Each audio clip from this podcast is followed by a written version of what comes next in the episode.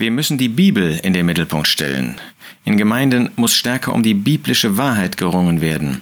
Das sagt in einem Beitrag für Idea Spektrum, das heißt einem Interview, Pastor Waldemar Justus.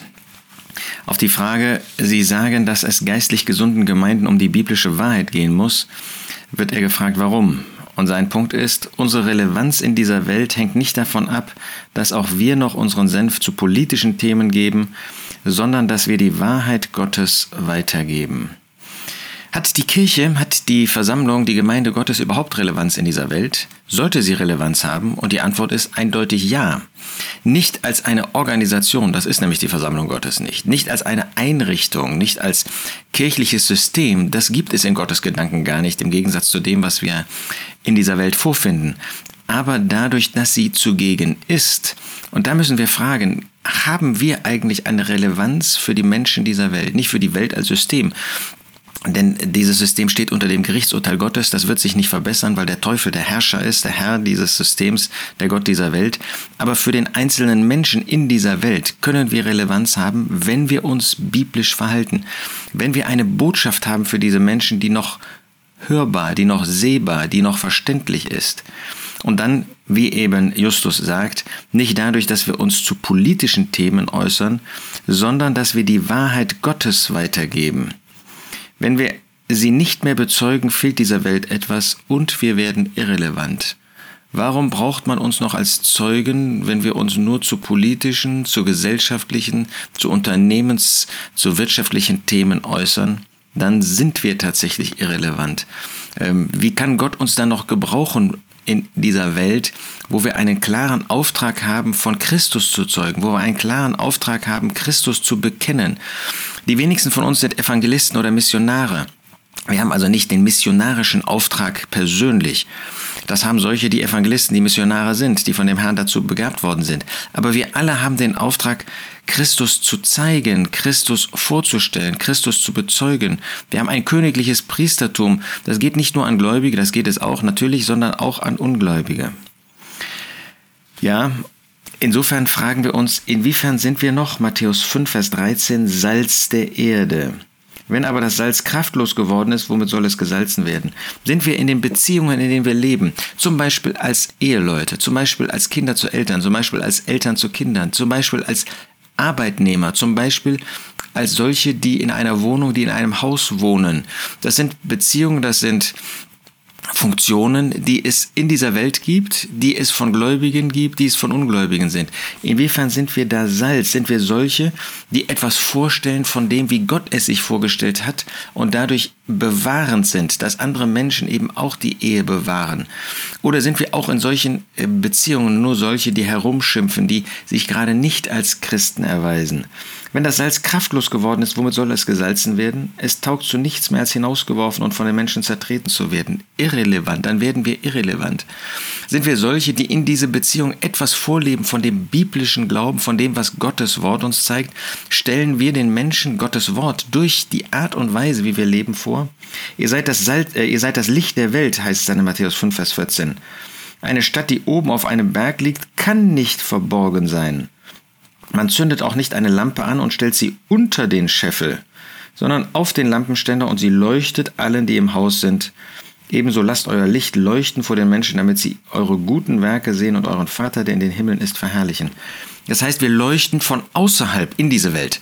Als Salz sind wir Teil diesen, dieser irdischen Beziehungen. Aber als Licht leuchten wir von außen in diese Welt. Und da ist die Frage, ist von diesem Licht etwas zu sehen? Oder sind wir in dieser Hinsicht auch irrelevant geworden. Umgekehrt oder ergänzend sagt Justus dann weiter, gleichzeitig gilt immer, Wahrheit ohne Liebe macht Menschen kaputt. Das heißt, Wahrheit und Liebe müssen in einem wunderbaren göttlichen Verhältnis miteinander stehen. Man kann da denken an Verse wie in Epheser 4, Vers 15. Da sagt der Apostel, sondern die Wahrheit festhaltend in Liebe. Wahrheit und Liebe. Ganz besonders wird das natürlich in den Johannesbriefen deutlich. Wir denken zum Beispiel an 2. Johannes 1, der älteste Johannes der auserwählten Frau und ihren Kindern, die ich liebe in der Wahrheit. Oder Vers 3, Er sei mit euch, seine Gnade, Barmherzigkeit, Friede von Gott, dem Vater und von dem Herrn Jesus Christus, dem Sohn des Vaters, in Wahrheit und Liebe. 3. Johannes 1. Der Älteste, dem geliebten Gaius, den ich liebe in der Wahrheit. Liebe und Wahrheit, Wahrheit und Liebe, sie gehören zusammen. Wir können nicht Licht strahlen, ohne auch Liebe auszustrahlen. Die Sonne hat beides. Sie gibt Licht, aber sie gibt auch Wärme. Wenn das nicht in unserem Leben zu finden ist, dann fehlt etwas. Wenn die, das Licht, also die Wahrheit fehlt, dann fehlt die Klarheit, dann fehlt die Eindeutigkeit. Aber wenn die Liebe fehlt, dann fehlt das, was anziehend ist. Sind wir noch anziehend, nicht für das Fleisch dieser Welt, aber für die Menschen, die suchend sind? Ist da Wahrheit und Liebe? Finden Sie bei uns Christus? Finden Sie bei uns das Wort Gottes? Denn das Wort Gottes ist ein Wort in Licht und Liebe, ein Wort in Wahrheit und auch in Güte. Justus wird dann weiter gefragt, über den zweiten Johannesbrief wird eher weniger diskutiert, gesprochen, in den Gemeinden nämlich. Stattdessen zum Beispiel über Corona-Maßnahmen oder Tempolimit. Und da sagt Justus, ja, die zwei Corona-Jahre haben, Jahre haben Spuren hinterlassen. Warum eigentlich? Wieso konnte, konnten wegen Corona Gemeinden zerbrechen? Und seine Antwort ist, wir müssen neu lernen, die Bibel in den Mittelpunkt zu stellen.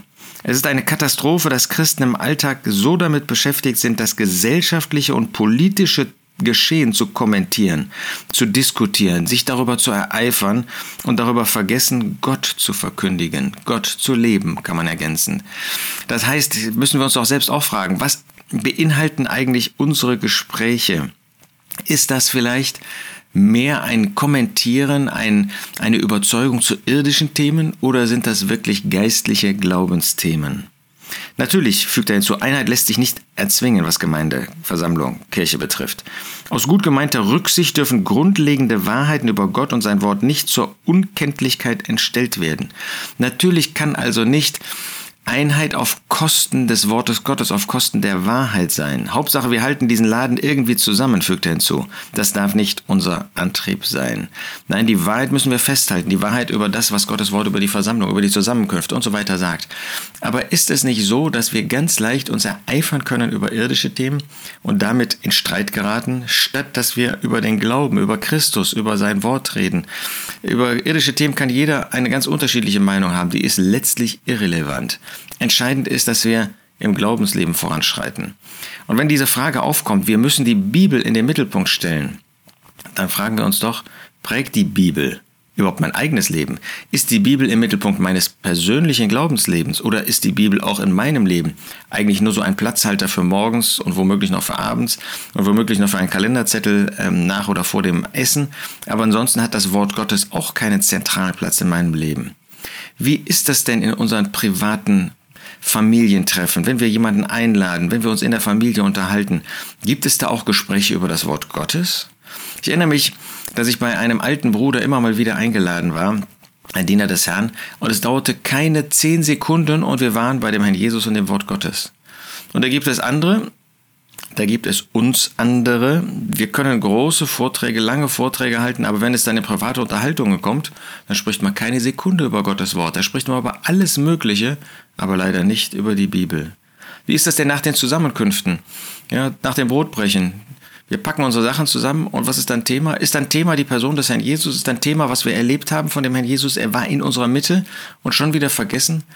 Ist dann Thema nach der Zusammenkunft nachmittags, was das Wort Gottes beinhaltet, oder ist das das letzte Fußballspiel, die letzte äh, Bundesliga-Spielrunde oder, oder, oder, die letzte Mode, der letzte Urlaub? Wir dürfen über alle möglichen Themen sprechen, aber wir müssen die Bibel in den Mittelpunkt stellen. Wir wollen uns fragen, bei einem hohen Bekenntnis, wie viel Bibel in unserem Leben eigentlich noch eine Rolle spielt, wie sehr das Wort Gottes zentraler Punkt in unserem Leben ist.